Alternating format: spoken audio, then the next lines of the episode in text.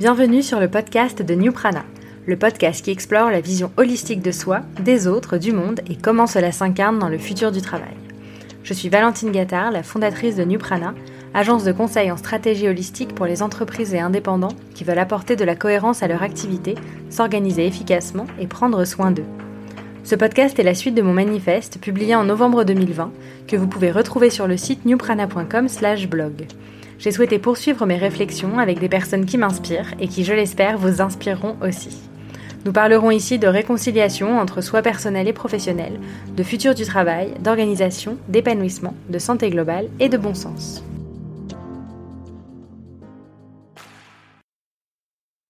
Dans l'épisode d'aujourd'hui, je reçois Grégoire Bois, qui est le fondateur de CoOp, une plateforme qui permet de se retrouver pour des mini-sessions de coworking à domicile et qui a fait émerger une communauté de freelance très stimulante. J'ai participé à plusieurs sessions depuis le lancement de CoOp et pendant le confinement, j'ai commencé à discuter régulièrement avec Grégoire et je suis heureuse de pouvoir dire que c'est une de mes plus belles rencontres de 2020. Nous sommes devenus amis, nous retrouvons notamment sur beaucoup de sujets concernant le futur du travail et la place des indépendants. Je suis donc ravie d'échanger avec lui aujourd'hui dans cet épisode. Je vous souhaite une bonne écoute. Bonjour Grégoire. Salut Valentine. Je suis très contente que tu aies accepté mon invitation sur le podcast de Nuprana. Je suis très contente d'enregistrer cet épisode avec toi aujourd'hui car tu sais, ça fait longtemps que je t'en parle. Et euh, puisque je le, comme je le disais en introduction, on s'est rencontrés virtuellement d'abord en 2020 au sein de la communauté Coop que tu as créée. Et j'avais très envie de t'interviewer pour parler de tes projets et de ta vision du futur du travail, puisque ce sont des sujets que tu maîtrises et j'aime beaucoup l'approche que tu en as. Donc euh, pour commencer, est-ce que tu pourrais me raconter ton parcours dans ces grandes lignes, en revenant particulièrement sur les tournants qui t'ont mené jusqu'à aujourd'hui et ce qui t'a poussé à créer Coop? Bien sûr, donc déjà je voulais te remercier de m'avoir invité. Je suis hyper content de, parler de tous ces sujets avec toi. Je sais qu'on en parle très régulièrement, mais là c'est encore mieux pour le podcast. Euh, je suis content que tu, parles de tournants. Je trouve ça intéressant parce que j'imagine qu'il y a beaucoup de gens qui, qui voient un peu leur carrière comme une longue ligne droite, une route relativement droite. Et en fait, j'ai l'impression euh, que la mienne ressemble plutôt à une route de montagne, euh, que en fait, euh, mon parcours se compose que de tournants. Euh, bon, ce qui est intéressant, c'est que finalement, après peut-être deux ans de carrière, je commence à, à, trouver un fil rouge derrière tout ça. et surtout, une chose que j'ai comprise, c'est que en fait, mon cerveau déteste s'ennuyer. Donc, euh, une grande partie de mes aventures partent de ça, et euh, une grande partie des tournants qu'il y a eu dans ma carrière euh, partent de ça. Donc, euh, pour t'expliquer, euh, pour repartir très très loin déjà, donc euh, je suis, je me suis pas mal ennuyé pendant ma scolarité, et, et tu vas comprendre pourquoi ça m'a amené jusqu'à là aujourd'hui. C'est que vers 13-14 ans, mon père a amené Internet à la maison, et j'ai trouvé ça complètement fou. Il mettait un CD AOL, et d'un coup il me disait regarde c'est Internet. Et en fait, il ouvre un dossier avec quelques fichiers, je comprenais pas. Et euh, sauf qu'à partir de ce moment-là, j'ai euh, découvert Internet et j'ai commencé à apprendre à faire des sites web, donc à l'ancienne avec du PHP, euh, des gros langages de programmation, et jusqu'à être finalement être payé pour pour faire des sites, dont notamment un ancêtre du Bon Coin. Et j'avais même donné des cours à l'époque pour faire des sites web. Précurseur. Voilà, donc j'étais déjà un peu dans la technologie, dans le web. Euh, après le bac, j'ai décidé de faire euh, une licence en hôtellerie-restauration. On, a, on en a parlé l'autre jour. Euh, donc euh, oui, c'était une surprise. Ouais, c'était une surprise.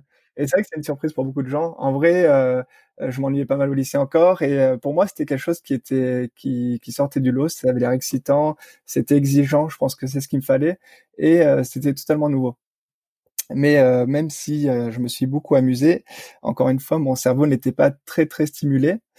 Euh, donc en fait, avec tout ce que j'apprenais en cours euh, sur la comptabilité, sur le marketing, etc., j'ai décidé de monter une première boîte qui était de la livraison d'apéritifs à domicile. Donc c'était totalement nouveau en France. j'ai fait ça avec un, un, un collègue de cours et, et en fait c'était hyper stimulant. Bon, sauf qu'on n'a pas été très assidu parce qu'on était jeunes et euh, finalement on préférait faire les soirées et euh, boire notre alcool qu'aller le livrer. Mais c'était une première expérience entrepreneuriale très très intéressante. Après cette licence, euh, tous mes amis sont un peu restés dans l'hôtellerie-restauration.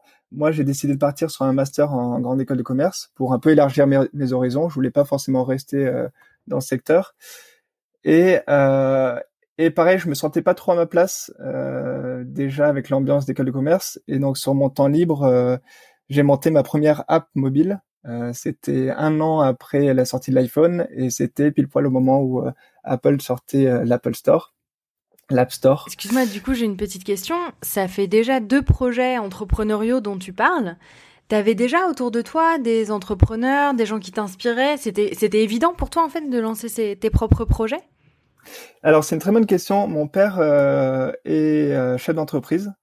Euh, en fait, quand j'étais jeune, il a décidé de monter sa boîte après un, gros licenciement. Il travaillait sur un super projet avec un prix Nobel et pour pas perdre ce projet, il a décidé de monter une boîte avec certains de ses collègues. Et c'est chose qu'il a fait un peu tout seul, alors que lui, il est ingénieur, il n'est pas du tout là-dedans. Donc je pense que ça m'a toujours un peu émerveillé. Et en fait, j'ai des histoires de moi qui cherche à monter des boîtes dès l'âge de 9, 9, 10 ans. Donc je pense que j'ai toujours eu ça un peu dans ma peau. on habitait aux États-Unis pendant une période pendant mon enfance, donc je pense que c'est de là que vient un peu mon esprit entrepreneurial. Donc en, vrai, c'est toujours un truc que j'ai adoré. Et comme je te dis, vu que je déteste m'ennuyer, euh, pour moi, un peu l'entrepreneuriat, c'est le fait de ne pas avoir de limite. En fait, t'as personne au-dessus de toi et tu fais vraiment euh, tout ce que tu veux. Et plus tu travailleras dessus, euh, mieux ça pourra marcher. Donc j'ai monté une app et cette app, c'était une app de livraison d'apéritifs à domicile, mais partout en France. Donc l'idée, c'était un peu une marketplace où je répertoriais tous les livreurs d'apéritifs à domicile en France et en fonction de ta géolocalisation, c'était tout nouveau à l'époque, euh, tu pouvais avoir un catalogue de choses à, à commander et tu pouvais te faire livrer. Donc, euh, il faut pas croire que j'étais un intello euh, derrière tout ça. En fait, j'étais un élève assez médiocre pendant toute ma scolarité.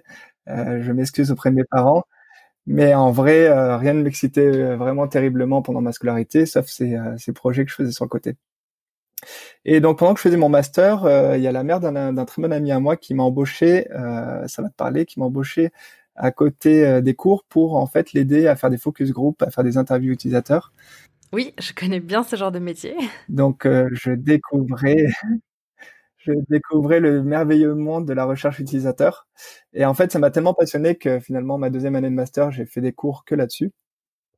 Et euh, grâce à ça, j'ai eu de la chance et après mon master, j'ai été embauché par Ubisoft à Montréal dans le plus gros studio de jeux vidéo du monde euh, pour justement faire de la recherche utilisateur. Et, et en fait, je pense que j'ai une chance de dingue euh, à ce moment-là, c'est qu'on m'a mis sur des projets bah, qui avaient rien rien à voir avec la recherche utilisateur classique, mais justement, ils commençaient à faire de la big data avec tout, toutes les infos de leurs utilisateurs. Et donc, ils m'ont un peu demandé avec toute une équipe de, de savoir tout ce qu'on pouvait faire avec ces data et justement intégrer le qualitatif avec le quantitatif et les aider à améliorer les jeux et vraiment à faire des jeux que, que les joueurs euh, apprécieraient. Et là, à ce moment-là, tu t'es dit que c'était euh, OK d'aller travailler pour une boîte. Tu, tu te disais pas, euh, je veux avoir ma propre entreprise. Qu'est-ce qui a fait qu'à ce moment-là, tu es allé te faire embaucher quelque part? Bah, c'est une bonne question. Je pense qu'on nous conditionne un peu pour, après les études, à intégrer une grosse boîte et avoir des gros noms sur son CV. Parce que typiquement, par exemple, ma boîte de livraison d'apéritifs à domicile, je l'ai fermée pour pouvoir faire mes études. Et donc euh, l'idée c'était vraiment de faire mes études. Et euh, c'est vrai qu'à l'époque, euh, Ubisoft me propose un poste à l'étranger. pour moi, il pouvait rien arriver de mieux. En gros, quand j'étais jeune, j'étais vraiment Apple addict et je me disais si je travaille un jour chez Apple, ça sera un peu le, rêve de toute une vie. Et c'est drôle parce que quand ça a duré quand même cinq mois les entretiens d'embauche, et à chaque fois je me disais putain si je suis embauché chez Ubisoft, c'est mieux qu'Apple en fait. On fait des jeux vidéo, on, les, gens, les enfants ont des étoiles dans leurs yeux euh, avec ce qu'on fait. Donc euh, c'est juste trop chouette. Donc en fait, c'est vrai qu'à l'époque, euh, j'avais mis un peu l'entrepreneuriat de côté. C'était, pour moi, c'était la vie rêvée. Donc il n'y avait pas de problème. Et surtout finalement, avec ces projets auxquels j'ai participé chez Ubisoft, c'était un peu de l'intrapreneuriat. C'est que vraiment, euh, Ubisoft, ils font des très gros jeux qui mettent 3-4 ans à être faits, c'est des centaines de millions d'euros. Et là, l'idée, c'est que justement, euh, ils commençaient à avoir le lean startup, le growth hacking, etc. Et ils voulaient voir comment l'intégrer euh, dans, dans leur production. Et c'est typiquement ce que j'ai fait. En fait, ils commençaient sur ces projets et moi, j'étais intégré à ces projets. Peut-être qu'en fait, mes managers ont vu que j'étais peut-être un peu sournois, un peu, euh, un peu sauvage et, euh, et qu'il fallait mettre sur des projets un peu comme ça pour pas que je pète un câble. Mais du coup, c'est ce que j'ai fait. Et du coup, le premier, c'était pour Assassin's Creed sur le big data. Donc vraiment apprendre à, à, voir ce que faisaient nos utilisateurs. Et après, le deuxième projet, c'était sur un jeu qui s'appelle Rainbow Six, et c'était vraiment, en fait, on va construire le jeu semaine après semaine en itératif, et toutes les semaines, je faisais des focus group, des interviews utilisateurs pour savoir ce qu'il fallait améliorer. Et en fait, on a complètement construit le, jeu avec les utilisateurs. Et c'était la première fois qu'ils faisaient ça. Donc c'était complètement fou. Ça devait être hyper intéressant. Ah ouais, c'était super intéressant. Et là, tu vas me dire, euh, est-ce que tu t'ennuyais à ce moment-là? Et en fait, c'est terrible. C'est exactement ce que j'allais te dire. Et c'est ce qui est arrivé au bout d'un moment parce que justement, ça restait une boîte française. On avait quand même un management à la française et euh, on voulait pas trop que qu'on sorte un peu des sentiers battus. Et c'est vrai que moi, euh, un peu excité par ces projets, j'en voulais toujours plus, toujours plus, et mes managers euh, essayaient de me remettre à ma place. Et euh, on parlait d'entrepreneuriat, et j'ai toujours été un peu dans le un peu dans le secteur entrepreneuriat de Montréal, qui, qui était assez développé. Et un jour, j'ai sur dossier, j'ai rejoint en fait un accélérateur de start-up. En gros, on venait avec nos idées, et pendant six mois, c'était un peu comme du du Star Academy, mais pour les startups, où toutes les semaines, on avait énormément de boulot, et toutes les semaines, il y avait euh, trois, quatre personnes qui se faisaient virer parce qu'ils n'étaient pas assez bien bossés. Et donc, c'était hyper intéressant. Et euh, au bout de ces six mois, j'ai rejoint euh, un groupe de deux développeurs assez seniors qui avaient dans la quarantaine et qui avaient besoin de quelqu'un qui n'était pas développeur parce que eux voulaient rester sur leur code et ils avaient besoin d'un peu un homme à tout faire qui allait faire du marketing, du product management, etc. Et donc je les ai rejoints pour faire ça.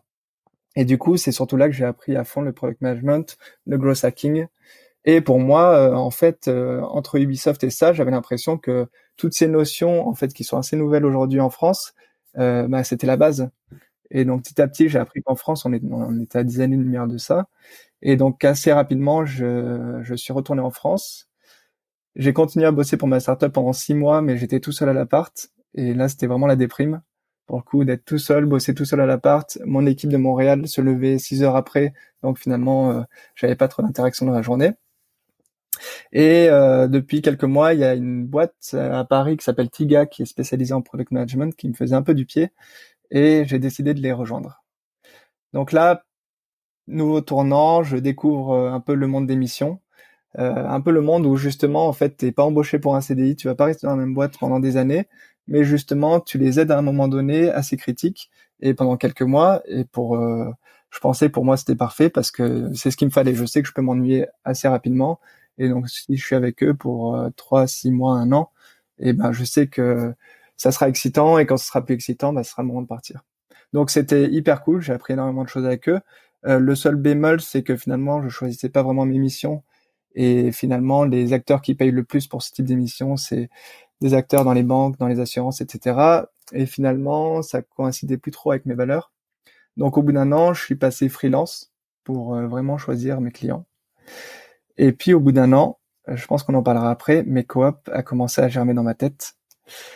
Euh, en gros, pour donner, je sais pas si je t'en avais parlé, mais la première version de ce qu'était coop pour moi, c'était vraiment l'idée, c'était de faire des espaces de coworking un peu en périphérie de Paris, à la campagne, où justement les Parisiens qui en avaient un peu marre du tumulte euh, urbain euh, pouvaient venir pour un deux jours et puis euh, travailler ensemble.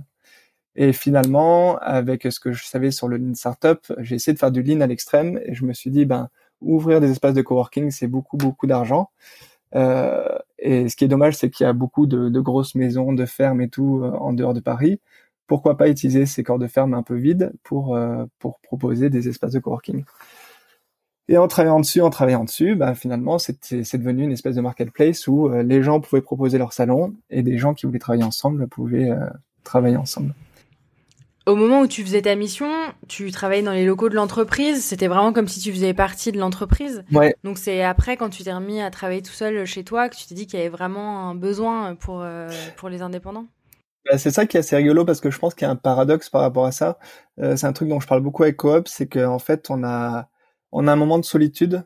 On, on, sent vraiment seul quand on est freelance et en fait dans tous les sens du terme, euh, à la fois bah, soit physique quand justement on travaille pas dans des équipes et qu'on travaille seul chez soi. Et euh, je trouvais le plus important, c'était en fait euh, finalement la solitude psychologique. Euh, D'une part euh, parce que nos parents ils comprennent pas vraiment ce qu'on ce qu'on fait. Moi quand j'ai décidé de passer freelance alors que j'avais une bonne carrière, mon père m'a appelé le lendemain pour savoir ce que ce que je faisais. Euh, j'ai mes, mes, amis aussi, pareil, qui comprennent pas trop parce qu'il y en a beaucoup qui sont ingénieurs, d'autres qui font qui ont un super CDI et qui se disent bah en fait tu fais pas grand chose et tu gagnes beaucoup d'argent. Et finalement c'est intéressant que tu tu parles du fait que j'étais à l'époque dans une équipe, c'est que c'est vrai que j'ai toujours fait des missions dans une équipe, mais euh, je pense que vu qu'on est freelance et vu qu'on arrive dans l'équipe justement pour changer les choses, euh, c'est pas vraiment ce que les gens apprécient. Donc finalement, on se sent aussi un peu seul psychologiquement parce qu'on sait jamais quand la mission va finir. Donc on on va pas à fond dans les relations avec l'équipe et vu qu'on est un peu mal vu, euh, c'est un peu compliqué de, de nouer des relations. Donc c'est ça qui est peut-être encore pire, c'est que finalement tu es dans une équipe, tu es au milieu de cette équipe qui joue au baby-foot, etc., qui prend des cafés. Même si tu fais des baby-foot avec eux, t'as jamais l'impression de, de vraiment faire partie de l'équipe. Et donc j'ai commencé à faire des missions où, euh, où finalement je travaillais plus dans des équipes en me disant ben euh, je vais pallier à la solitude en prenant plus de temps pour aller voir mes amis. Mais finalement, quand tu travailles la journée et puis tes amis travaillent la journée, bah, en fait, ça change pas grand chose. Et je me suis dit, bah, je vais aller trouver d'autres solutions et je suis allé voir les espaces de coworking, je suis allé à des meet Et en fait, il y avait toujours quelque chose qui manquait. Les espaces de coworking, même si on choisissait les cafés coworking, bah, finalement, tout le monde avait son casque sur les oreilles, tu les connaissais ni d'Eve ni d'Adam, donc, euh, tu vas pas te mettre à côté d'eux et puis euh, taper sur leur épaule pour, euh, pour savoir comment ils vont et qu'est-ce qu'ils font de leur vie. Et je pensais que les meet pourraient m'aider à ça, mais pareil, les meet en fait, on, on vient écouter quelqu'un parler pendant une heure, et puis finalement après on a 5-10 minutes de small talk, mais euh, c'est c'est pas l'endroit où tu vas où tu vas vraiment nouer des, vraies relations. Donc euh, donc euh, Coop est un peu parti de ce constat, c'est que finalement il y a pour moi il y avait aucun espace vraiment qui nous permettait de nouer des vraies relations. Et c'est surtout que ces espaces étaient que dans les grandes villes. Donc moi qui avais un souhait déjà un peu à l'époque de partir à la campagne, euh, je me disais si je pars à la campagne, c'est foutu. Comment je vais faire pour euh, pour bosser? Et donc, qu'est-ce qui t'a motivé à lancer pour de vrai? Quand, Comment t'as commencé? Comment ça a grandi? Comment c'est devenu la communauté, ce que c'est? Et qu'est-ce qui te plaît le plus dans cette aventure? Bah alors comment c'est parti? Euh, C'est très simple justement. je pense que j'étais un peu au pire moment de ma vie où j'étais passé freelance en pensant être libre. Et finalement je faisais une grosse mission à la défense et où on avait décidé de me virer parce que euh, j'étais pas assez corporate. Et donc euh, le boss qui avait même pas osé me dire pourquoi il me virait, j'ai dû quand même lui demander. Il m'a dit, tu sais Grégoire, si tu veux bosser dans des boîtes comme la nôtre, il faut être plus politique. Euh. Et, et moi j'étais un peu sur le cul parce que je me disais bon bah je suis passé freelance pour justement pas être politique et j'aimerais bien qu'en fait même en tant qu'employé on arrête d'être politique tout le temps et qu'on travaille ensemble sur des vrais projets. Et donc je me suis dit merde, même là-bas, je j'arrive pas à être qui je suis. Et donc euh, c'est parti. J'avais cette idée de coop qui germait dans ma tête. Je me suis dit ok, je le lance pour de vrai. Je prends pas d'autres missions. Et, euh, et, ce que je vais faire, c'est qu'en fait, je vais louer un appartement, euh, faire un site web sur Webflow et proposer les premières les premières sessions. Et du coup, c'est ce que j'ai fait pour la première session. C'était en septembre 2019. Et, et en fait, je l'ai posté sur je l'ai posté sur LinkedIn. Et je crois qu'il y avait 6 7 places disponibles. Et en fait ce qui est assez fou c'est que les 7 places ont été prises tout de suite. Euh, et souvent en plus c'est des gens que que je connaissais euh, pas vraiment. C'est des gens que je connaissais de nom ou que j'avais peut-être vu à des meet-up et qui avaient tout de suite pris leur place. Donc euh, finalement la date fatidique arrivait. Je crois que la, la semaine avant le premier la première session euh, j'étais complètement stressé. Je me suis dit bon j'ai beaucoup parlé de cette session. Autant il y a personne qui va arriver. euh, c'était le vendredi et euh, le mercredi, euh, il y a un des participants, Alessandro, un mec avec qui j'avais bossé mais que je connaissais pas tant que ça, commençait à me dire bon mec j'ai la grippe, je suis vraiment désolé, autant je vais pas pouvoir venir vendredi. Et je me dis, je me suis dit c'est parti. En fait les gens ils vont tous trouver des excuses. J'arrivais dans l'appartement vendredi et il y a personne qui va venir. Et finalement ce qui est assez fou c'est que tout le monde est venu. Euh, même Alessandro qui avait pris deux jours off en télétravail pour pour soigner de sa maladie, pour être sûr d'être là le vendredi. Et euh, en fait, cette première journée, j'étais sur le cul toute la journée. Euh, je m'étais mis euh, sur un bout de la table avec mon ordi et j'ai pas pu travailler toute la journée parce que bah, ce que je voyais devant moi était complètement fou. des gens qui se connaissaient pas vraiment ou peut-être que de nom, ils ont commencé à énormément parler ensemble, à s'échanger plein de trucs, à parler du, du monde du freelancing, à parler de la communauté à Paris, à parler de plein d'outils qu'ils utilisaient, de méthodos. Et en fait, finalement, cette journée est passée hyper vite parce que les gens, ils ont pas trop réussi à être studieux. Ils ont juste parlé toute la journée. Et du coup, euh, même quand parfois on arrivait à travailler un peu, il y en a un qui levait la tête et puis qui commençait à dire ah tiens j'ai pensé à ça et puis euh, deux personnes commençaient à travailler ensemble ou se montrer euh, Notion ou Webflow ou, n'importe quoi et finalement à la fin de la journée ben c'est comme si ces gens s'étaient connus depuis depuis des mois ou des années ils étaient tristes de, de, partir ils disaient bon on se revoit bientôt et ils étaient juste tous trop contents donc ça c'était la première session en septembre du coup, tu t'es dit, je tiens à quelque chose. Euh, c'est fascinant euh, les étincelles euh, que ça peut créer en une seule journée. Bah oui, en fait, assez naïvement, moi, mon idée c'était un peu de créer l'Airbnb du coworking, en me disant justement qu'il il nous fallait des espaces assez privatisés et assez chaleureux pour qu'en fait il y ait une vraie émulation entre les participants. Je savais qu'il y avait une loi qui disait qu'au-delà de sept participants, en fait, les, on commençait un peu à perdre en émulation. Donc moi, mon idée c'était vraiment ça. Je sentais qu'en réunissant des gens euh, qui faisaient à peu près la même chose, on allait avoir euh, finalement une journée de coworking assez assez sympa. Mais en fait, je m'attendais pas du tout à ça. J'étais assez bluffé, euh, j'étais pas mal sur le cul parce que je pensais pas que des gens qui se connaissent si peu finalement, ils puissent ben, autant partager, être aussi bienveillants et puis avoir une émulation pareille pendant juste une journée. En fait, c'est vrai qu'au début de la journée, ils se connaissent pas. À la fin de la journée, tu as l'impression qu'ils sont presque amis et qu'ils ont juste trop hâte de, de, de revenir. Donc, euh, je pensais que j'avais vraiment mis le doigt sur quelque chose à ce moment-là. Ça a dépassé tes espérances alors? Ah ben complètement, complètement. Et c'est vrai que moi, j'ai lancé ça pour le côté entrepreneurial parce que après un peu l'échec de ma grosse mission la défense, je me suis dit ben il faut que je sois mon propre patron et que et que je lance mon truc. Mais en fait, dès la première session, je me suis rendu compte que j'avais euh, j'avais créé un produit que que même moi je voudrais utiliser tout le temps en fait. Et euh, dès la première session, les, les gens que j'ai rencontrés à la première session, j'avais envie de les revoir, euh, j'avais envie qu'ils soient mes amis. Et c'est vrai que c'est assez amusant parce que maintenant, avec le recul, après presque un an et demi et plus de 70 sessions, je me suis fait bah, des vrais amis comme toi et bah, des gens que je revois beaucoup en dehors de coop. Euh, on, s'appelle beaucoup, on, fait plein de trucs ensemble et, et c'est vrai que je suis pas le seul. Il y a eu beaucoup d'amitiés qui sont créées euh, entre les participants de coop. Et puis, euh, ce que je trouvais encore plus bluffant, c'est que finalement, il y a beaucoup de, de gens qui étaient un peu des gens entre deux, qui savaient pas s'ils voulaient être freelance, être indépendant ou qui savaient pas sur quel projet travailler et que finalement, grâce à la communauté coop, ben, ils ont vraiment donné un, élan à leur projet. Et puis, en fait, plein d'autres qui ont commencé à travailler ensemble. Parce que ce que je trouve assez fou, c'est que finalement, tu as un projet, tu as besoin d'un designer et tu rencontres une designeuse euh, pendant une session coop. C'est beaucoup mieux que d'aller chercher un designer sur Malte où tu vas avoir une centaine de profils, tu sais pas vraiment comment ils travaillent, tu sais pas comment ils sont.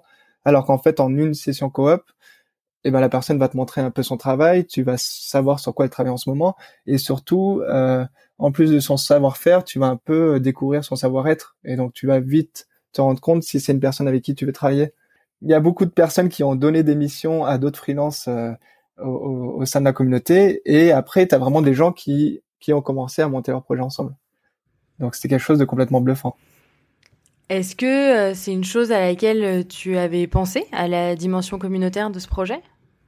En vrai, pas du tout. Peut-être que j'étais pas allé très loin dans mes réflexions parce que c'est vrai que moi, ce que je conseille aux entreprises, c'est quand on veut monter un projet, on le monte tout de suite et c'est vraiment sur le terrain euh, qu'on va découvrir comment les gens euh, en fait l'apprivoisent et, et, un peu toute la valeur qui peut en ressortir. Donc je m'étais un peu imaginé que ça pourrait être trop cool de faire des sessions de coworking avec des gens et justement euh, en mode clos apprendre à mieux les connaître. Mais je pensais pas du tout que ça serait aussi facile en fait, que ça serait vraiment un catalyseur euh, d'amitié, de, de rencontres, euh, de gens qui allaient s'associer ensemble. Pour moi, ça me dépassait complètement en fait et que ça soit aussi simple. Ce qui, ce qui m'a le plus choqué, c'est la, c'est la bienveillance en fait. C'est que vraiment, euh, des gens qui se connaissaient ni d'Ave ni d'Adam, dès le début, au café, ils s'écoutent, ils se posent plein de questions sur leur parcours, ils sont vraiment intéressés par euh, par les parcours des uns et des autres. Et donc il y a une bienveillance folle. C'est pas comme si tu rencontrais quelqu'un qui écoutait à demi mot ce que ce que tu disais et puis euh, et puis basta.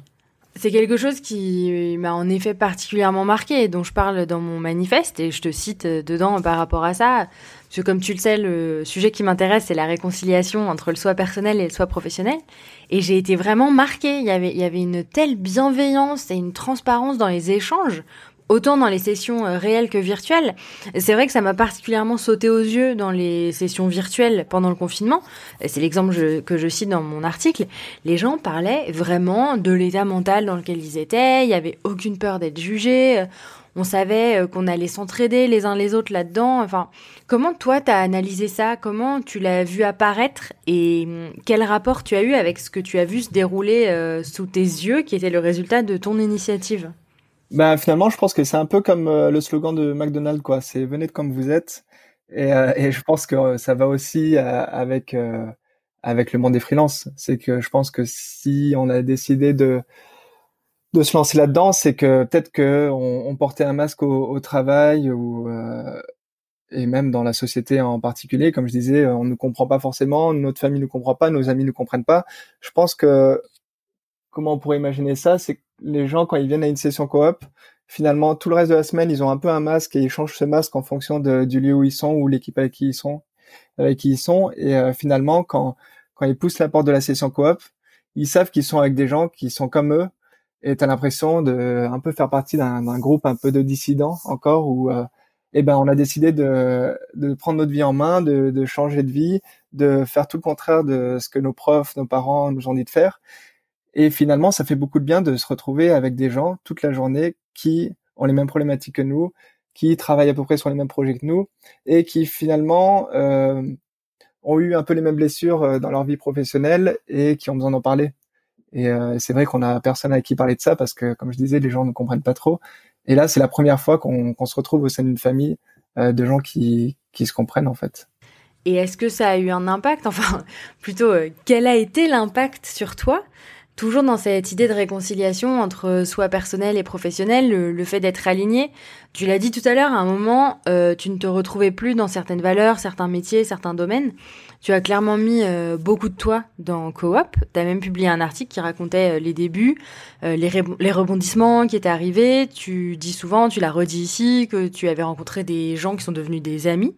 Du coup, j'ai envie de te demander à quel point tu te sens toi et j'avais notamment abordé avec euh, Laetitia Vito dans le premier épisode, en reprenant ses propres mots, d'être soi partout où l'on va.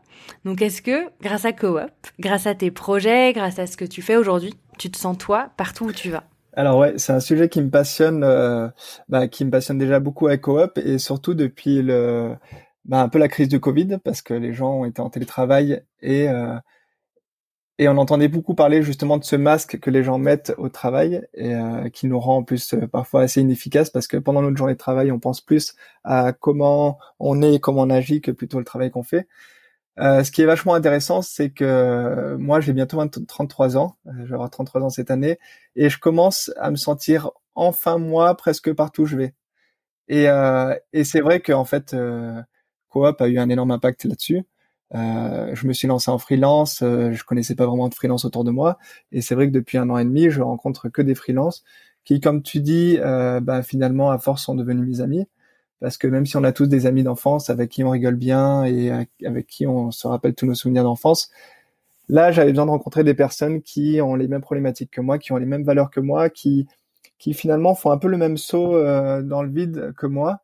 Et, euh, et finalement, c'est exactement ce que j'ai trouvé à Coop. C'est que c'était vraiment un, un, espèce de sanctuaire où, où tu arrives comme tu es, tu t'habilles comme tu veux, euh, tu parles de tes problématiques. Euh, c'est vrai que tu parles de ces sessions virtuelles qu'on a faites pendant le premier confinement, où moi j'étais très attaché à demander aux, autres coopeurs qui étaient coincés chez eux bah, comment ils vivaient la chose. Et c'est vrai que j'étais aussi bluffé que toi. Euh, les gens, ils n'avaient pas peur de répondre, même s'ils connaissaient pas la moitié des gens qui étaient dans la session ils n'avaient pas peur de, de raconter euh, de raconter ce qu'ils ressentaient et je pense que je pense que c'est parce qu'on sait qu'on qu'on est dans un groupe de personnes qui, qui finalement nous ressemblent et qui a pris les mêmes risques que moi et qui finalement pensent à peu près les mêmes choses que nous. Donc euh, donc c'est vrai qu'à 33 ans, je suis enfin content de d'être euh, enfin moi un peu partout et surtout euh, finalement pendant ces sessions coop. Je pense que je porte encore un masque avec mes parents parce qu'on pense pas forcément la même chose, avec mes amis parce que pareil, on n'a pas pris les mêmes chemins. Et en fait, euh, ce qui est, ce qui fait vachement du bien avec les sessions coop, c'est que on n'a pas besoin de porter de masque. Il y a personne qui nous juge. Il y a c'est personne qui est dans notre équipe. On n'a pas de hiérarchie, donc euh, en fait, on peut dire exactement tout ce qu'on veut. Et puis si on si ça n'a pas plu aux gens qui étaient avec nous aujourd'hui, on fait une autre session et on rencontre d'autres personnes. Donc il n'y a pas vraiment de risque. Et est-ce que le, fait d'avoir rencontré toutes ces personnes, d'avoir cette communauté autour de toi qui te porte, et qui t'aide à être toi. Est-ce que ça t'aide avec les personnes qui te ressemblent moins, qui comprennent moins? Est-ce que tu as vu quand même peut-être une plus grande affirmation, une plus grande facilité à défendre tes choix parce qu'il y a cette communauté derrière? C'est une bonne question. C'est peut-être pas forcément qui me portait, même si en fait la communauté m'a rendu beaucoup plus épanoui, parce que je pense que ça va être peut-être un peu ridicule de dire ça, mais j'ai enfin trouvé ma place. Je pense que je sais que je voulais être freelance parce que je savais que que ma personnalité et euh, qui peut parfois être un peu euh, pénible ne collait pas avec le monde de, des employés. Et du coup euh, je me suis lancé dans le freelancing pour ça.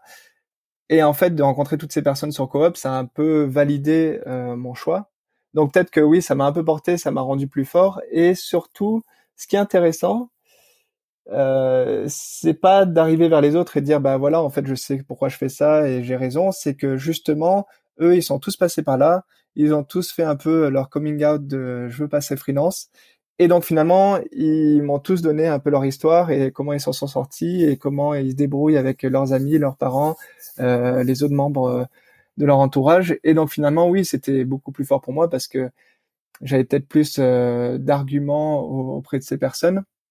Et surtout, euh, j'ai l'impression que ça m'a aussi beaucoup plus ouvert l'esprit où euh, je comprends beaucoup mieux aujourd'hui pourquoi il y a des gens qui veulent être employés et pourquoi il y a des gens qui veulent pas être employés. Euh, c'est vrai que quand j'ai commencé freelance, je trouvais ça tellement fou, j'avais des super missions que j'avais un peu envie de crier sur tous les toits. Euh, mais qu'est-ce que vous faites? Sortez de vos boulots, euh, soyez freelance, c'est ça la vraie vie. Et en fait, aujourd'hui, je suis un peu plus mature par rapport à ça et je me rends compte que c'est pas la vie rêvée pour tout le monde. C'est vrai que le monde du freelancing a aussi beaucoup de, de contraintes, dont la solitude mais aussi le fait que finalement euh, t'as pas un salaire fixe, tu t'as pas de congé payé, t'as pas de chômage, euh, t'as pas d'assurance, euh, c'est toi qui dois gérer tout ça. Euh, si t'as un accident de moto, ben finalement si tu peux pas bosser pendant un mois, et eh ben c'est ton problème et c'est pas celui des autres. Et donc du coup, je comprends totalement que qu'il y ait des personnes qui soient pas prêtes pour ça. Et peut-être aussi un truc qui pourrait peut-être me manquer de justement euh, du salariat, c'est l'esprit d'équipe c'est que finalement, tu arrives le matin, tu prends ton café, tu as ton équipe, tu te marres bien avec eux, si tu as une bonne équipe. Et euh, même si tu travailles la journée, la, journée devient beaucoup plus facile parce qu'en fait, euh, tu te fais des vrais amis sur le lieu de travail et c'est un espèce de rituel que tu as tous les jours. Quand tu es freelance, la plupart des journées, tu les passes tout seul. Et c'est vraiment quelque chose que je veux vraiment pousser avec avec Coop. C'est c'est de retrouver pour nous cet esprit d'équipe que les salariés ont. Tu imagines quoi euh, pour le futur des indépendants, leur euh, place dans le monde du travail? Tu dis que tu comprends ceux qui veulent être salariés, ceux qui veulent être indépendants, les freelances. Comment tu imagines que cela va se marier? Est-ce que les entreprises, selon toi, vont s'inspirer du monde des indépendants? Qu'est-ce qui peut se passer dans le futur? Euh, bah, c'est justement un sujet qui me passionne énormément et justement depuis cette crise parce que ce qui est super intéressant c'est que en fait les entreprises elles n'ont pas trop eu le choix avec le premier confinement. Euh, tout le monde s'est retrouvé au télétravail, en télétravail, donc euh, donc euh, un peu tous les managers qui étaient contre le télétravail et qui sortaient plein d'excuses sur le télétravail, bah là ils ont été un peu contraints, ils se sont rendus compte que leurs employés étaient peut-être plus épanouis et que la plupart du temps ils étaient plus efficaces. Donc je pense que les entreprises elles vont pas avoir trop de choix de s'adapter et surtout bah c'est rigolo mais il y a beaucoup d'anecdotes là-dessus où il y a des employés qui voulaient même plus retourner dans leur, dans leur équipe, dans leur entreprise, donc ils voulaient continuer à bosser pour l'entreprise, mais finalement aimer bien ce mode de vie de travailler à distance. Et surtout, moi, j'ai eu euh, des employés au téléphone qui me disaient, mais en fait, je suis hyper content parce que j'ai pas besoin de supporter un peu mon équipe euh, tous les jours. Parce que c'est vrai que nous, on voit un peu nos équipes comme des jeunes avec qui on s'entend bien, on boit des cafés, on fait des baby-foot. J'en connais qui sont dans des équipes un peu plus classiques où euh, c'est des gens qui ont 50 ans, avec des blagues misogynes et puis et puis des gens qui travaillent pas trop et qui râlent tout le temps. Donc c'est peut-être pas forcément euh, positif tous les jours. Donc j'espère que les entreprises vont vont vraiment prendre exemple là-dessus, euh, vont adapter un petit peu. Moi, ce que je vois, ce que j'aimerais beaucoup voir, c'est que justement le le bureau devienne un peu un lieu de rencontre et d'échange entre les employés, mais que ça soit par exemple un jour par semaine, quand ils ont besoin de faire des réunions euh, vraiment importantes ou juste qu'ils ont besoin de se voir, de, de refaire un baby foot et puis de rigoler un peu. Et puis finalement, que ta semaine soit un peu plus découpée entre jours où tu travailles chez toi, où tu es vraiment efficace, des jours où tu fais des sessions coop, parce que finalement, euh, pourquoi quand tu es employé, on, on, devrait te forcer à, à, avoir la même équipe tous les jours? Pourquoi tu ne pourrais pas en fait rencontrer des gens qui sont un peu comme toi, soit qui font un peu le même métier que toi ou qui ont un peu les mêmes passions que toi? Et je pense que ça peut être donnant-donnant pour l'employé et l'entreprise, parce que pour l'employé, il va rencontrer des personnes un peu comme elle. Euh, comme lui, comme elle, et euh, surtout des gens qui font le même métier, donc euh, peut-être qu'ils vont échanger des méthodologies, des outils, et donc finalement c'est aussi donnant pour l'entreprise parce que quand l'employé va revenir la semaine d'après dans l'entreprise, eh ben elle aura appris tout un paquet de choses, et donc elle va être plus épanouie, elle va mieux faire son travail. Donc en vrai, mon rêve c'est un peu un peu un monde où en fait l'employé ou le freelance peut vraiment choisir où il veut travailler, avec qui il veut travailler. Et du coup, si un jour tu te sens pas très bien, t'as pas envie trop parler aux gens, bah tu travailles de chez toi, tu fais ton travail le plus efficace. Si un jour justement tu as envie de rencontrer des personnes, bah tu tu trouves une session coop ou euh, bon s'il y a pas coop, tu vas dans un espace de coworking ou un café coworking à côté de chez toi. Ce serait un monde où les modes de travail seraient très similaires pour les salariés et les freelances. Ouais, exactement. Je pense que en fait, euh, y a beaucoup de gens qui sont en télétravail maintenant. Je pense qu'il y a beaucoup de gens qui vont revenir euh, dans les entreprises, mais je crois que c'est un droit qui est devenu maintenant acquis pour les, les salariés. Je sais que pour il y a plusieurs entreprises qui passaient en full remote qui, qui m'ont contacté parce que il y a quand même certains de leurs salariés, bah, comme on disait avant, qui, qui ont peur de, de manquer de cet esprit d'équipe et qui euh, et donc ils cherchent une solution pour pour pallier à ça. Et je pense que c'est là où euh, peut-être un système comme Coop euh, peut fonctionner c'est vraiment, c'est pas un endroit où tu vas aller tous les jours et tu vas rencontrer des nouvelles personnes tous les jours parce que je pense que c'est hyper prenant et même si c'est assez excitant, tu n'auras pas fait grand chose euh, pour ton travail dans la journée. Mais c'est vraiment euh, peut-être une journée ou deux par semaine où euh, tu vas prendre un grand bol d'air, tu vas rencontrer des personnes, tu vas apprendre plein de nouveaux trucs, tu vas te faire une liste un peu comme ce qui se passe dans les sessions coop aujourd'hui où finalement toi tu nous apprends à utiliser Notion, il y a quelqu'un d'autre qui nous apprend à utiliser Webflow et puis tu apprends à utiliser Zapier et puis tu prends plein de notes et le lendemain tu euh, tu remets tout ça sur ton projet. Et, euh, et je vois un peu ça pour les employés aussi, où finalement ils apprendraient plein de choses, et puis le lendemain, euh, quand ils retournent voir leur équipe, et ben, et ben finalement ils partagent ce savoir avec avec leur équipe. Donc c'est peut-être un travail beaucoup plus libéralisé. Je sais pas si on peut dire ça comme ça. C'est intéressant de voir ça. Enfin, on verra comment ça se développe dans le futur, mais c'est intéressant d'imaginer en effet qu'on puisse se retrouver tous sur des modes de travail qui soient plus flexibles, comme plus libéralisés, euh, comme tu disais. Et à la fois, on verra ce qui reste euh, complètement euh, inhérent ou irremplaçable du côté à la fois des freelances, des chefs d'entreprise, des salariés. Et puis, bah, comme tu le disais, il y a des entreprises qui sont faites pour l'un et l'autre des chemins. Mais en tout cas, oui, d'avoir quelque chose de plus harmonisé et de moins sentir les tensions entre les deux mondes sur les modes de travail. Bah, c'est vrai que mon rêve, ça serait un peu que finalement il y a des sessions coop où tu es à la fois des freelances et aussi des employés. Parce que finalement, si tu as trois freelances qui font du product management et tu deux employés qui sont aussi product managers, euh, finalement, qu'est-ce qui les empêche de partager leur savoir? euh, Ils ont tous à apprendre les uns des autres. Et donc, pour moi, ça, ça, ça serait un peu le rêve absolu. Donc, je pense que c'est quelque chose que je vais tester cette année. Mais euh, je pense qu'on a tous à s'apporter des choses, des choses à s'apporter. Bah, du coup, excellente transition euh, sur le mode de travail dont je voulais parler avec toi. Euh, tu as un peu changé de vie depuis le premier confinement. Maintenant, tu vis à la campagne, dans le Perche. Donc déjà, comment tu as pris cette décision? Pourquoi c'était important Et aujourd'hui, quelles sont tes habitudes Comment tu organises ton travail Et qu'est-ce qui a changé pour toi euh, cette dernière année? Ouais, donc en fait, il y a plusieurs raisons qui nous ont poussé bah, déjà acheter à la campagne il y a un an et demi. Donc c'était bien avant le, premier confinement. Euh, je pense que j'ai une bonne sensibilité écolo euh, depuis que je suis rentré de Montréal, une ville assez écolo, assez verte, euh, où on faisait tout en vélo. Je suis très sensible physiquement à la pollution. Je me suis fait opérer deux fois du nez à cause de ça. Et, et surtout, bah, je pense que ça va aussi avec le mode de vie du freelance. Je déteste avoir l'impression de subir ma vie. Et c'est vrai qu'à l'époque, c'était un peu le cas. Comme je te disais, je travaillais à la défense, donc il y a pas pire au niveau métro boulot dodo. Euh, je me faisais encore opérer du nez à cause de la pollution dans la rue.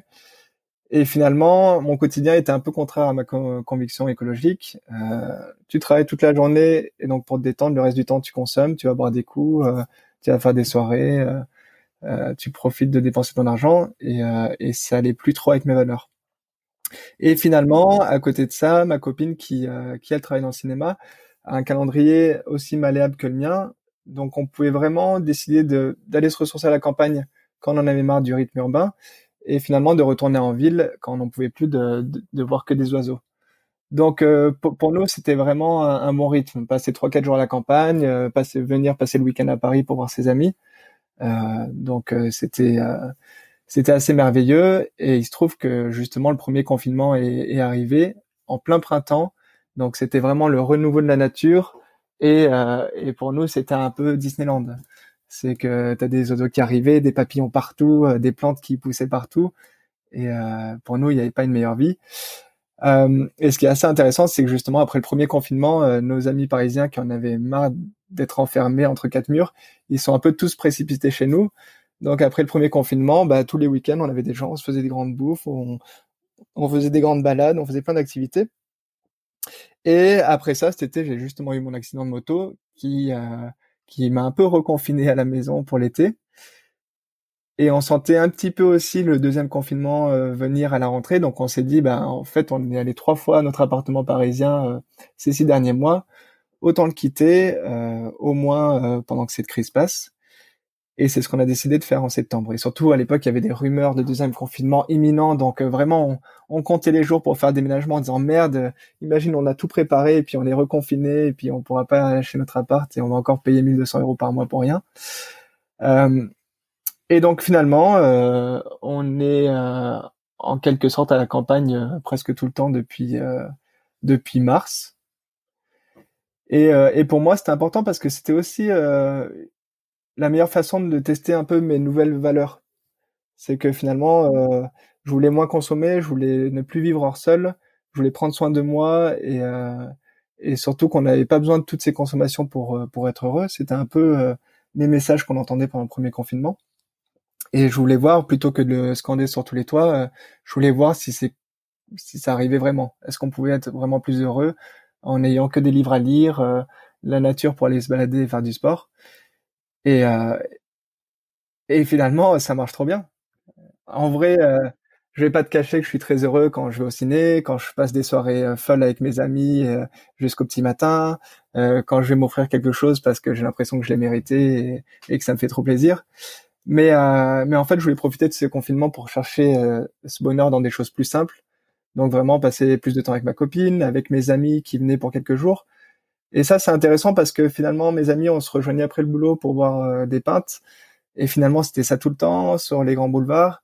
Et là, euh, c'est assez, assez étonnant parce que finalement, euh, tes amis viennent pour quelques jours. Ils dorment ici, tu prends le petit déj avec eux, tu dînes avec eux, tu prépares les repas et t'as plus du tout la même relation. Tu, en fait, tu profites du temps long, tu, tu crées une relation qui est quand même plus solide. Et, et ça, c'était hyper chouette.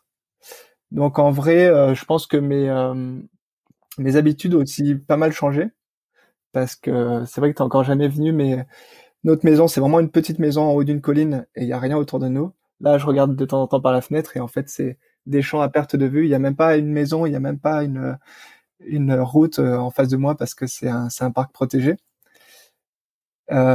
Et en fait, ça a pas mal changé parce qu'en vrai, je me sens beaucoup plus serein on, dort hyper bien parce qu'il n'y a aucun bruit. Même les premiers jours, on était tellement choqués du manque de bruit que qu'on chuchotait quand on se parlait. Euh, je suis beaucoup plus efficace au travail, je fais du sport quotidiennement, je mange beaucoup mieux parce que malheureusement on n'a pas de restaurant, on n'a pas de livraison. Donc quand à Paris on avait un peu la flemme et ça arrivait la moitié du temps, et eh ben on se faisait livrer ou on allait vite acheter des trucs euh, à Monoprix en face. Et là, en fait, on a, été un peu forcé de, cuisiner tous les jours. Donc, euh, on apprend à cuisiner des nouveaux trucs tous les jours. Et ça devient assez passionnant, même si euh, de temps en temps, on en a juste marre et on aimerait trop euh, mettre des livres pour, pour appeler quelqu'un. Mais, mais c'est super chouette. J'essaie vraiment de profiter du temps quand mes proches sont là, de profiter d'eux quand je vais à Paris. c'est très différent parce que j'ai plus le luxe de pouvoir les voir tous les jours. Donc, quand je les vois, je veux vraiment profiter de ce moment. Et, euh, et, ce qui est super intéressant, c'est que finalement, à la fin de la journée, j'ai pas, j'ai plus l'impression d'avoir couru toute la journée et d'avoir rien eu le temps de faire.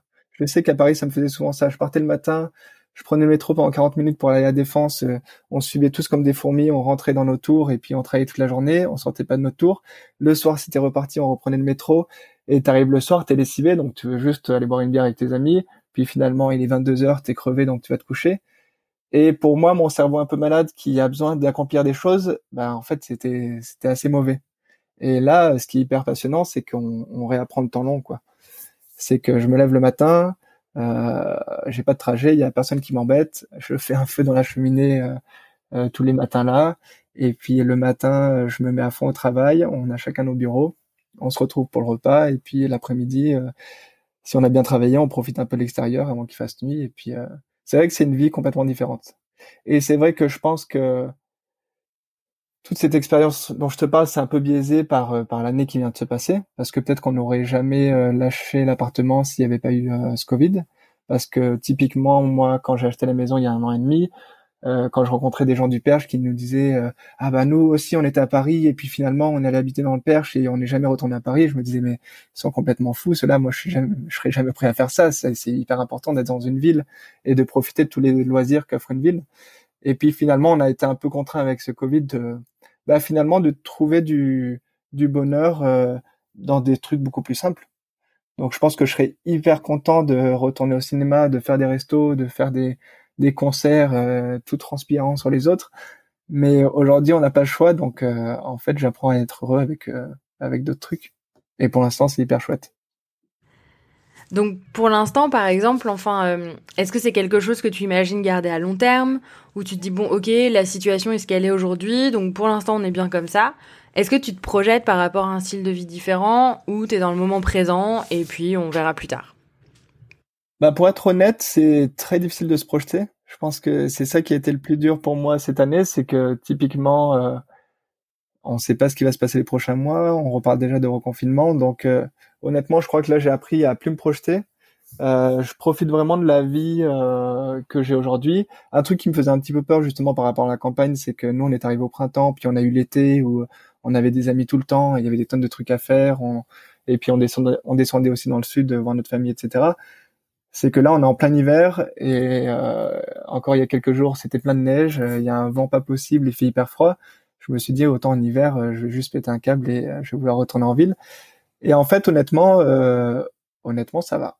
Honnêtement, ça va. Euh, j'ai plein de livres à lire. On a, on a plein de trucs à regarder. Euh, j'ai mes amis qui, euh, qui essaient de venir quand ils, quand ils peuvent. Moi, honnêtement, je vais aussi à Paris. J'étais à Paris ce week-end-là où, où j'ai pu faire le plein d'amis. Et puis, ce qui est, ce qui a été hyper important pour nous aussi, c'est que finalement, cette maison, on a, on a eu la chance de pouvoir la, la payer comptant. Donc finalement, on n'a aucun crédit sur le dos. Et donc finalement, si on a envie de descendre dans le sud ou euh, partir au Portugal ou partir en voyage je ne sais où, on peut juste fermer la, la maison et, partir et profiter d'autres expériences. C'est pas comme si on avait un, un, crédit ou en fait un loyer qu'on payait tous les mois. Donc ça, je pense que si il y a un sentiment de liberté qui est hyper important pour moi, c'est que comme tu dis, je sais pas si dans six mois j'aurais encore envie d'être là ou encore envie d'être là tous les jours, mais je sais que vu que je suis libre de par mon boulot et de par ma situation financière, euh, je sais que je peux partir où je veux quand je veux. Donc euh, c'est pas un problème. Et ce nouveau mode de vie, je sais que ça a eu un impact sur ta manière de travailler, ton rapport à la connexion, aux appareils. Est-ce que tu peux nous parler un peu de ça? Oui, absolument. Alors, euh, je sais qu'on en a un peu parlé déjà ensemble. Euh, j'ai un, moi, j'ai toujours eu un problème avec euh, les appareils, mais je pense que c'est un peu le même problème que tout le monde. Euh, et après, on parlera de la consommation de contenu parce que ça, c'est c'est un, autre problème qu'on a aussi tous les deux. Mais en, en gros, que je, je sais que j'ai une personnalité un peu difficile qui m'a qui m'a valu quelques soucis dans ma carrière parce que comme tu dis, j'ai un peu un cerveau insatiable et, et j'ai besoin d'aller de l'avant et de faire toujours plus de trucs. J'ai su que c'était beaucoup lié à la fatigue et au stress, donc euh, je me repose, je mange bien, je fais du sport. Et euh, je sais que la méditation aussi a été une bonne découverte parce que ça me permet de, de calmer un peu les petits vélos que j'ai dans, dans ma tête en continu et être plus concentré. Mais vraiment, ce qui était le plus dur pour moi, c'était peut-être justement euh, un peu mon écran d'iPhone qui s'allumait toutes les minutes à cause des notifications. Donc euh, depuis quelques années, je le mets en mode ne pas déranger. Donc euh, moi j'ai trouvé ça assez fascinant. C'est-à-dire que ton écran en fait ne s'allume plus dès qu'il y a une notification. Et là tu reprends un peu le pouvoir sur ton portable. C'est-à-dire que c'est toi qui allumes l'écran pour savoir si tu as reçu quelque chose et si tu as envie d'y répondre. Donc ça, déjà, c'était une grande avancée. Après, une nouvelle mise à jour qu'il y avait eu sur l'iPhone, c'est que justement, tu peux mettre une période dans la journée où tu peux en fait couper aussi, euh, couper un peu les écrans. Donc euh, nous, on coupe tous les écrans à partir de 22 heures. Euh, à la base, ça s'allumait à partir de 8 heures. Et là, ce qu'on teste depuis plusieurs mois, c'est que justement, en fait, on n'a plus de notification jusqu'à midi. Donc pour moi, ça a été un gros gros changement parce que comme je te dis, maintenant le matin, je me lève à 8 heures ou souvent un peu plus tôt, bah je fais je fais le café, je fais le feu, je réchauffe un peu la maison et et en fait, je mets la radio et j'ai j'ai pas cet afflux de notifications de la nuit qui arrive ou du matin avec toutes les news, tous les emails. Et donc vraiment en fait, j'ai un, cerveau beaucoup plus reposé le matin et quand à 9 heures on décide de se mettre au boulot, euh, j'ai déjà des objectifs et c'est pas les notifications que j'ai reçues le matin qui un peu me dictent mes objectifs. Donc du coup, tout le travail que je fais euh, que je fais le matin, c'est un peu un travail que je fais dans le flow où c'est vraiment des objectifs euh, que j'ai vraiment envie d'atteindre euh, pour la fin de la journée et il y aura rien pendant la matinée qui va qui va me couper de ces objectifs. Donc vraiment, je me mets des limites de temps et puis je travaille à fond sur ces trucs. Et donc ça veut dire qu'à midi, en fait, quand mon, portable se réveille, eh ben je suis déjà hyper satisfait parce que j'ai déjà achevé beaucoup beaucoup de travail. Donc j'ai commencé à faire ça et depuis quelques mois, on en a déjà pas mal parlé, mais on teste le No Screen Sunday. Donc c'est le dimanche sans aucun écran. Et là c'est rigolo parce qu'on on réapprend, on redécouvre à fond le temps long, l'ennui. Du coup on lit, on se balade quand il fait pas trop froid, on discute, on regarde pas mal dans le vide. Mais euh, c'est assez enivrant en fait, et, euh, et c'est vrai que c'est un sujet dont on parle beaucoup euh, au niveau de la créativité. Je sais qu'on dit beaucoup pour les enfants, en fait, il faut euh, les laisser s'ennuyer parce que c'est c'est hyper important pour qu'ils fassent des histoires et qu'ils créent leur monde. Je pense que pendant mon enfance, je me suis beaucoup ennuyé et c'est ce qui fait que j'arrive à être un peu créatif aujourd'hui. ça me fait un peu peur quand je vois tous ces enfants devant des écrans. Et l'idée, euh, moi, une problématique que j'ai toujours eue depuis que je suis grand, c'est comment on, arrive à retrouver un peu la créativité qu'on a ou l'émerveillement qu'on a quand on est petit. Et je me rends compte en faisant ces No Screen Sunday ou en tout cas en essayant de, de moins le voir mon portable, les notifications et les réseaux sociaux tous les jours, que finalement en s'ennuyant comme ça, en regardant dans le vide, en, en allant dehors et en regardant rien, et ben en fait ton cerveau se remet à tourner normalement. Et puis euh, il, je pense à l'instar d'un puzzle, il prend un peu toutes les pièces qui sont arrivées dans ta journée, les journées précédentes, et puis euh, il décide de faire euh, des nouvelles idées et des nouveaux projets avec ça. Et donc finalement, parfois il suffit de de 10 minutes d'ennui pour que d'un coup tu re rentres dans la maison en courant et que tu reprennes ton ordi et que tu repartes sur une nouvelle idée ou sur un nouveau projet. Euh, ça arrive aussi souvent euh, pour les gens sous la douche, mais mais du coup c'est lié à ça et je trouve ça en fait hyper hyper enivrant quoi. Et t'as l'impression que c'est vraiment ce changement d'environnement, de rythme, qui t'a fait voir ton travail euh, aussi différemment. Est-ce que concrètement, tu as créé des choses euh, différentes? Tu parlais de la consommation de contenu, donc y a un problème que nous partageons euh, tous les deux, la FOMO du contenu. Et on a souvent parlé de la façon dont on organisait ce sur quoi on avait envie de garder un œil, de garder à disposition, de relire, de nous inspirer. Comment tes nouvelles habitudes, ton nouveau cadre de vie ont changé par rapport à la consommation de contenu, la créativité, comme tu viens de le dire, ton rapport au travail, etc. Ouais, je pense que c'est super intéressant. Je pense que je pense que le cadre a, pas mal euh, aidé ça et surtout, bah, comme je viens de le dire, euh, la façon de consommer en fait le contenu euh, qui qui arrive sur nos écrans tous les jours. Si en fait tu décides de dire stop et que tu reprends un peu le contrôle sur ton temps, euh, je pense que tu vas travailler sur des choses qui euh, qui te passionnent vraiment. Donc ça c'est euh, ça c'est une première chose et et par rapport au FOMO du contenu, donc ça c'est c'est assez terrible. Je crois que ça fait des années que je lutte avec ce truc. On en a beaucoup parlé. j'ai toujours pas la réponse. Je sais que toi c'est pareil. Euh, je crois que j'ai des dizaines de newsletters qui passent à la trappe chaque semaine. J'ai même, je paye Integromat, donc une sorte de Zapier, pour qu'en fait petit à petit il me supprime euh, des emails et des newsletters parce que sinon je me retrouve avec 3 4 000 emails à lire. Euh, j'ai un pocket que je crois que j'ose plus ouvrir parce que je pense qu'il y a peut-être 5000 articles non lus dessus. Et en vrai, euh, je crois que j'ai pas trouvé de, de réponse idéale. Déjà, à part le fait de de pas regarder mon de pas regarder mes mails, de pas regarder mon portable jusqu'à midi, bah, je sais que je travaille sur des choses beaucoup plus concrètes. Mais aussi, je suis tombé, je crois que c'était cette année ou l'année dernière, sur une phrase qui a un peu changé ma façon de voir les choses là-dessus. En gros, c'est euh, est-ce que dans la vie, on veut juste être attentiste et consommer, ou on veut être acteur de sa vie, créateur et, euh, et je sais que ça fait très développement personnel. Donc c'est soit t'es attentiste ou soit t'es créateur. J'imagine que tout le monde dirait bah, j'ai envie d'être créateur, mais c'est pas aussi facile que ça. Euh, mais pour moi, c'était vraiment une réponse à ce problème de contenu.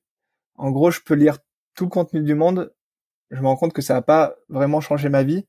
Euh, je vais je vais savoir beaucoup plus de choses, mais justement, ça peut peut-être même me rendre un peu plus chiant euh, auprès des euh, auprès des gens que je connais parce que typiquement quand tu commences à avoir des conversations avec des gens et qui sont tout contents de te parler d'un nouveau truc et que tu es là bah, je sais déjà.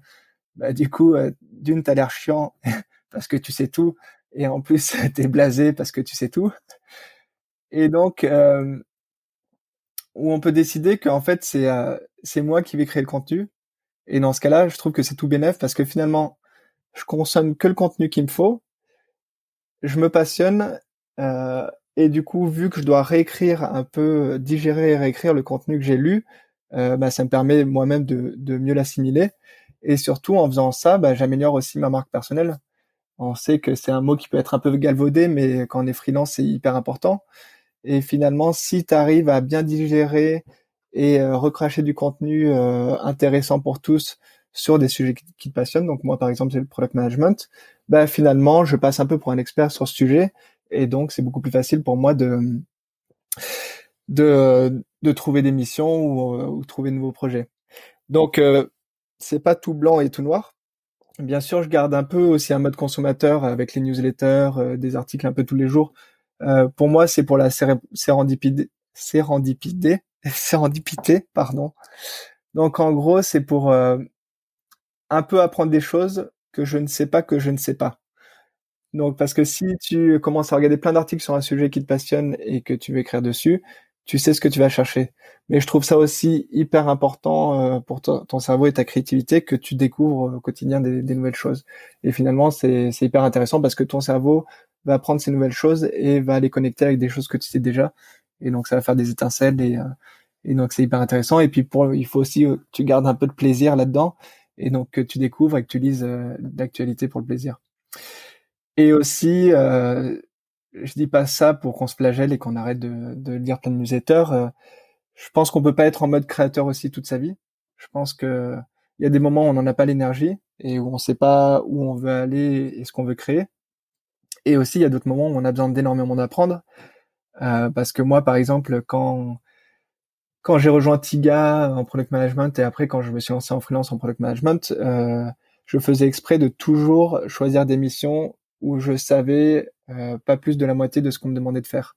Et comme ça, en fait, ça me forçait euh, un peu avoir une poker face et au quotidien apprendre le plus rapidement possible tout ce qu'il fallait apprendre pour mener à bien ma mission. Et du coup, je pense que c'est hyper, hyper important. Tu as des moments où tu es obligé d'apprendre de toute façon. Tu as des moments où il faut que tu passes en mode créateur. Mais euh, je pense qu'il y a un temps pour tout.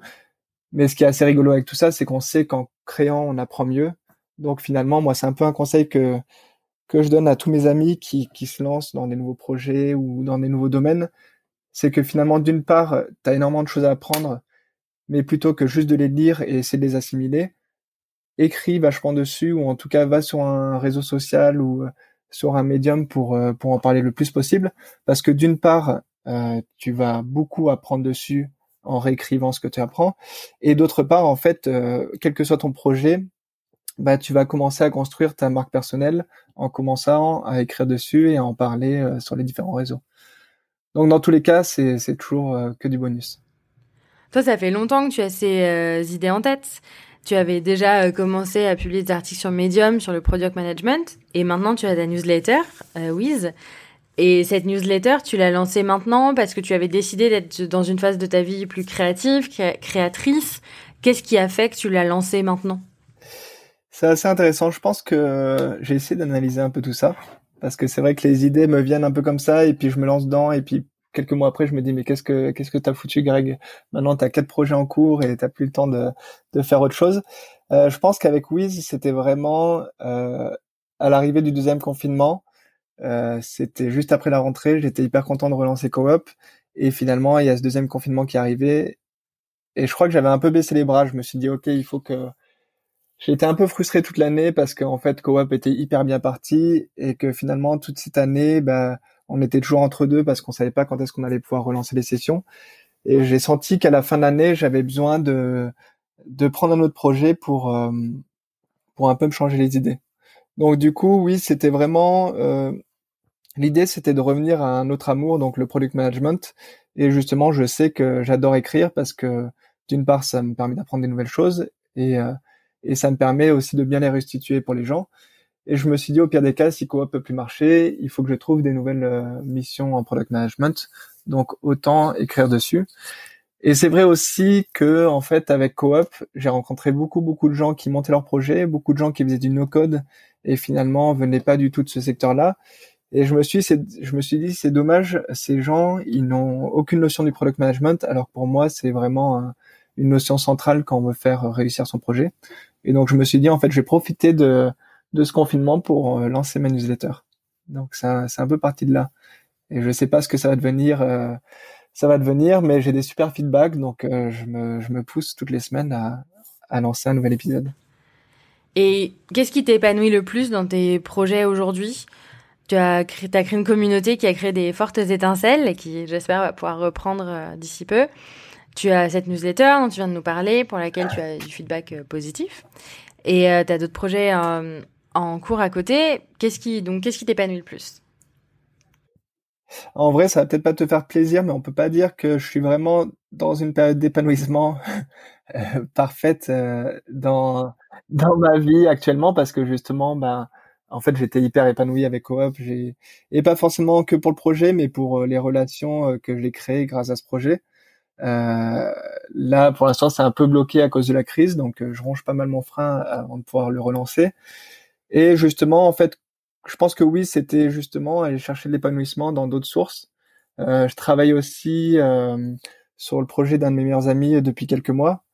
Donc euh, ça, je trouve ça super chouette parce que du coup, je fais du product management, je suis un peu un homme à tout faire, je fais du développement Bubble aussi. il a une super équipe et du coup, si je peux les aider avec quoi que ce soit, je suis, je suis très content de le faire.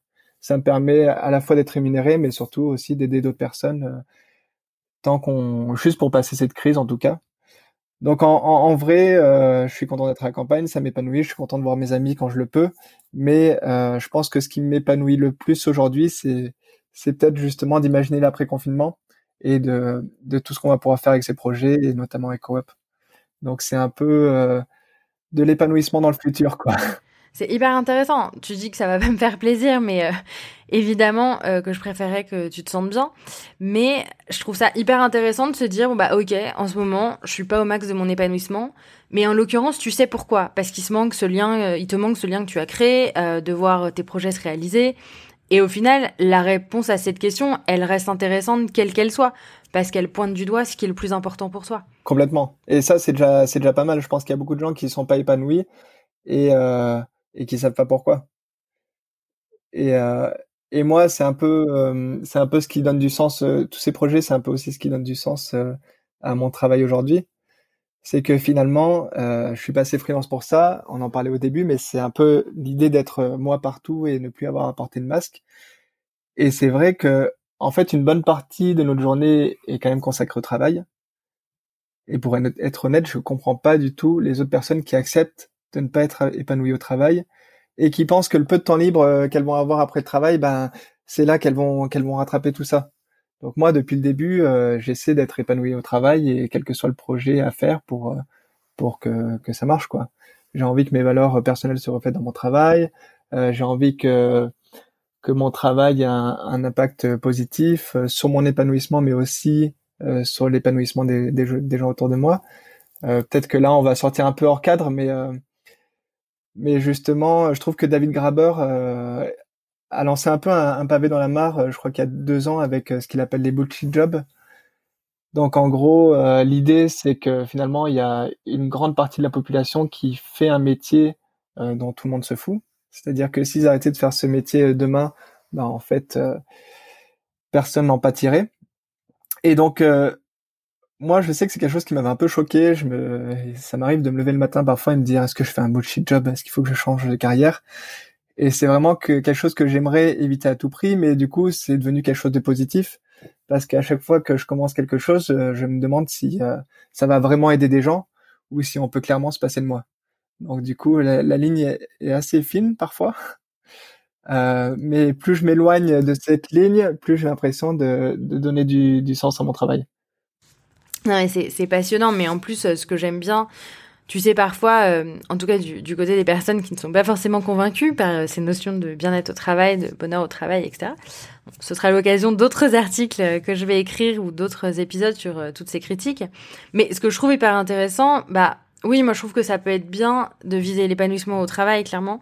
Mais j'aime justement ta réponse de dire, bah là tout de suite, je suis pas au max et en fait c'est hyper ok. Et ça ne limite pas ma conviction que c'est ça qu'on peut espérer. Et euh, oui, évidemment, c'est ce que je dis tout le temps, euh, tout n'est pas noir ou blanc, tu l'as dit aussi. Et en fait, je trouve ça presque encore plus intéressant que tu l'aies soulevé là.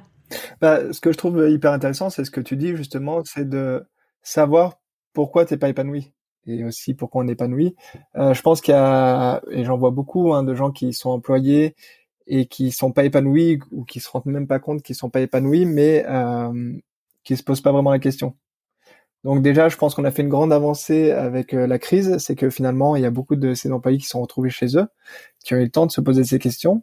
Donc c'est déjà hyper chouette. Ils se sont rendus compte euh, pourquoi ils n'étaient pas épanouis, parce que soit ils avaient leur manager toujours sur le dos, soit parce que leur équipe était pas terrible, ou soit parce que justement ils avaient l'impression un peu d'avoir un bullshit job, parce que finalement quand ils étaient chez eux, euh, s'ils décidaient de couper leur ordi, bah finalement le monde en s'en tirait très bien aussi sans. Donc du coup, je pense qu'on a déjà fait une grande avancée par rapport à ça.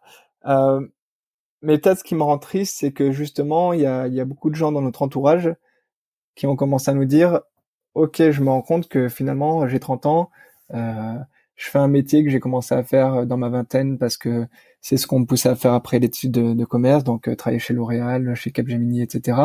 Mais finalement, ça n'a aucun sens. Et j'aimerais bien avoir le courage de, de changer complètement de carrière. Et donc moi, quand j'entends ça, je suis hyper content. Mais en fait, ce qui me rend un peu triste, c'est que la plupart de ces gens ne sautent pas le pas parce que il y a une année ou deux, ils ont acheté un appartement à Paris ou dans n'importe quelle autre grande ville, et finalement, ils ont un énorme prêt à rembourser, 1000 euh, euros, 2000 euros par mois. Et finalement, quand tu as des prêts comme ça sur le dos, euh, c'est hyper compliqué de, de, changer de carrière.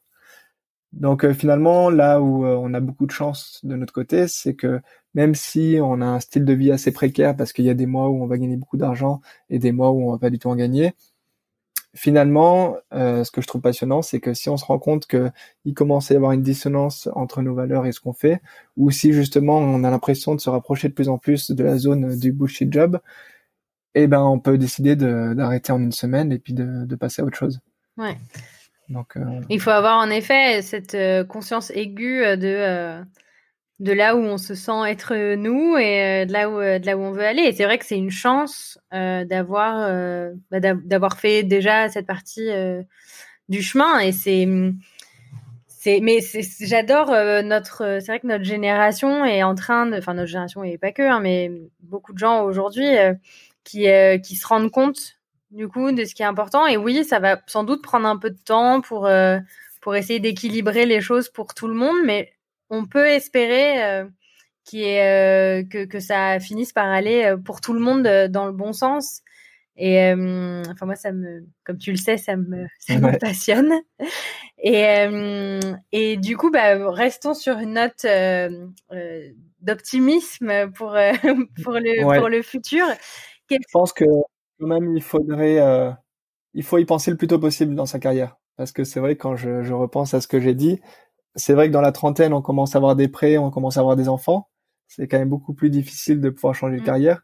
Donc c'est peut-être aussi des idées qu'on devrait insuffler euh, beaucoup plus tôt, euh, soit pendant pendant la scolarité ou euh, ou pendant les études des élèves. Ouais pour qu'ils fassent aussi les bons choix et que les bons choix c'est pas forcément avoir un CDI et puis travailler pour L'Oréal. Mais il faut que l'offre aussi euh, euh, change. Mais ça c'est ce qui est bien aussi, c'est comme de plus en plus de, euh, de créateurs d'entreprises vont être, vont être portés par des valeurs aussi plus fortes et en fait, il y aura, on pourra par exemple être euh, salarié, mais d'une euh, d'une boîte dans laquelle on est totalement euh, nous-mêmes, et ça existe déjà. Moi, c'est D'ailleurs, je, réfléchis en ce moment à inviter sur sur le podcast bah, des, salariés qui se sentent être eux au travail. Ça serait une super idée, ça. Hum, parce que c'est vrai qu'au final, genre, la plupart des gens que je rencontre qui sont qui se sont réconciliés avec eux-mêmes sont des indépendants ou des chefs d'entreprise mais j'aimerais beaucoup euh, discuter avec des salariés parce que je suis sûre qu'il y en a. Et on en a parlé aussi avec euh, Laetitia Vito, euh, qui tout le monde ne, sera pas freelance et indépendant. Il va y en avoir de plus en plus. Il y, a, il y, a, clairement quelque chose qui se passe, mais ce ne sera pas le cas pour tout le monde. Et l'idée, c'est de, bah, de faire quand même en sorte que tout le monde puisse se sentir soi-même au travail. On est complètement d'accord. Et alors pour euh, pour terminer, euh, est-ce que tu peux nous nous dire ce que euh, quels sont tes projets pour l'avenir? Donc retrouver Coop, le lien, ta communauté et ouais exactement. Bah, je pense que oui, je veux vraiment passer la seconde avec Coop, bah, surtout après nos discussions pour montrer qu'on peut être plus épanoui au travail et qu'on peut être soi-même. je pense que c'est justement cette première année euh, c'était un peu un test utilisateur grandeur nature où j'ai vu qu'il y avait quelque chose de magique qui se passait et j'ai vraiment envie de profiter de l'année 2021. On croise les doigts pour euh, pas qu'elle soit pire que 2020, mais pour passer la seconde et vraiment euh, amener Coop dans un modèle plus professionnel et montrer aussi aux employés que, que ça peut être un modèle possible pour eux. je pense qu'à côté de ça, je vais continuer Wiz en espérant que ça peut vraiment aider les gens. Et puis moi, ça me fait plaisir aussi euh, d'écrire un peu là-dessus. Euh, ce qui me ferait plaisir aussi, c'est de voir comment je peux avoir un impact euh, écologique un peu plus grand. Je pense que déjà partir à la campagne et, et vu mon mode de vie au quotidien, je pense que j'ai mon petit impact, mais je pense que aussi on manque de temps et, et qu'on a besoin d'avoir de faire des plus gros impacts. Donc autant profiter de nos savoirs pour pour trouver une solution. Après, je vais euh, essayer de mieux organiser mon potager cette année pour avoir euh, un peu plus que quatre tomates et trois courgettes. Euh, qui est déjà vraiment pas et après, c'est pas mal. mais je vais essayer aussi, ça va être un peu cliché, mais de, de prioriser le temps passé avec euh, mes amis et ma famille. Euh, en fait, l'année 2020 nous a vraiment montré que c'était un luxe, euh, ce temps passé. nous, on pouvait aller voir nos amis tous les soirs il n'y a pas de problème. Et il y a même certains soirs où on avait la flemme parce qu'on était bien chez nous. Je pense que là, on a appris que qu'on allait peut-être pas pouvoir faire ça tout le temps. Donc, euh, je veux vraiment profiter de ça. Euh, qu'il en ait de plus en plus qui viennent à la campagne aussi pour leur montrer que cette vie est possible. Hein, Valentine Tu viendras Bien sûr, je vais venir. Et voilà, je pense que ça fait un bon programme vu que je peux pas trop me projeter comme euh, comme je t'ai dit. Euh, on va commencer par faire ça et puis attendre que le printemps arrive. Super. Eh ben, merci beaucoup, Grégoire. Ben, merci à toi, Valentine. C'était très chouette. Je crois que ça a duré bien longtemps. à bientôt. Très bien. J'espère que l'épisode d'aujourd'hui vous a plu. Si c'est le cas, je vous invite à le partager autour de vous. N'hésitez pas à m'envoyer vos commentaires à l'adresse podcast@newprana.com, à me suivre sur les réseaux sociaux et à vous inscrire à ma newsletter pour être tenu au courant de la sortie des nouveaux épisodes et de mes articles. Vous trouverez tous les liens dans la description de l'épisode. À bientôt!